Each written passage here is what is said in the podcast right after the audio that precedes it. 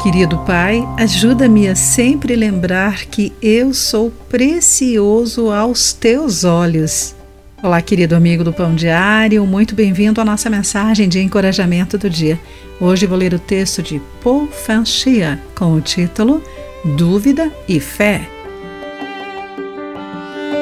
O senhor Ming Tek acordou com uma forte dor de cabeça, pensando que fosse outra enxaqueca mas ao sair da cama caiu ao chão.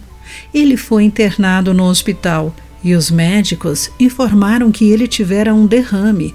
Após quatro meses de reabilitação, ele recuperou sua capacidade de pensar e conversar, mas ainda caminha mancando, dolorosamente.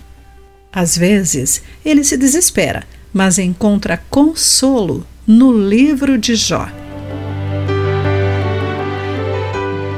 Jó perdeu toda a sua riqueza e seus filhos da noite para o dia.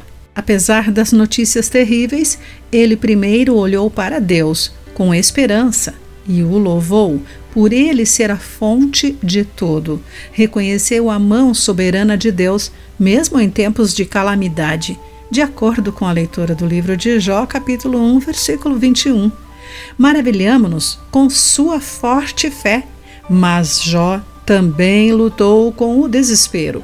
Depois que ele perdeu também a saúde, amaldiçoou o dia em que nasceu.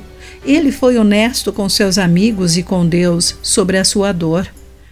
Com o tempo, no entanto, ele aceitou que tanto o bem quanto o mal vêm das mãos de Deus. Em nossos sofrimentos, também podemos vacilar entre o desespero e a esperança, a dúvida e a fé. Deus não exige que sejamos destemidos diante da adversidade, mas nos convida a ir a Ele com nossos questionamentos. Embora nossa fé às vezes fale, podemos confiar que Deus sempre será fiel.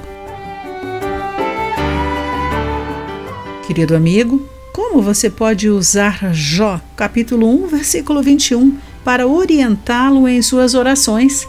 Pense sobre isso. Aqui foi Clarice Fogaça com a mensagem do dia.